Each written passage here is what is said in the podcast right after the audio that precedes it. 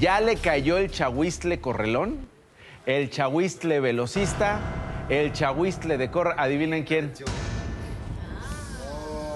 La Fiscalía General de la República abrió dos, no una, dos investigaciones contra la gestión de Ana Gabriela Guevara al frente de la Comisión Nacional de Cultura Física y Deporte por presuntos malos manejos y posibles desvíos de Billuyu. ¿Después de cuánto tiempo? De Billuyu. Deja de andar preguntando después de cuánto tiempo. ¿Qué te importa? Si la justicia, la justicia tiene su tiempo. ¿Cuál es la prisa? ¿Qué tienes tu urgencia? ¿Cuál es la, eh, ¿Quieres ir veloz? Pues es que nos vamos a morir, no vamos a saber qué pasó. No te vas a morir tú nunca, Maricho. Tú nunca te vas a morir.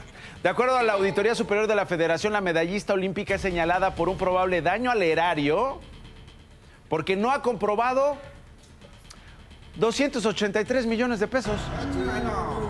¿Qué ganas tú en tres días parado? Digo, en tres días este, chambeando. Es lo de una comida. De la cuenta pública del 2022.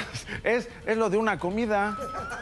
Guevara también es acusada por haber realizado pagos de 26 millones de pesos en reconocimientos económicos de por vida que fueron cargados al presupuesto de la CONADE y que no estaban previstos. Además, becas deportivas por 2.9 millones de pesos. ¿Y dónde está? Pues dicen los atletas que nunca cobraron. No se comprobaron, pero las 36 personas que recibieron este apoyo tampoco entregaron documentos ni requisitos necesarios.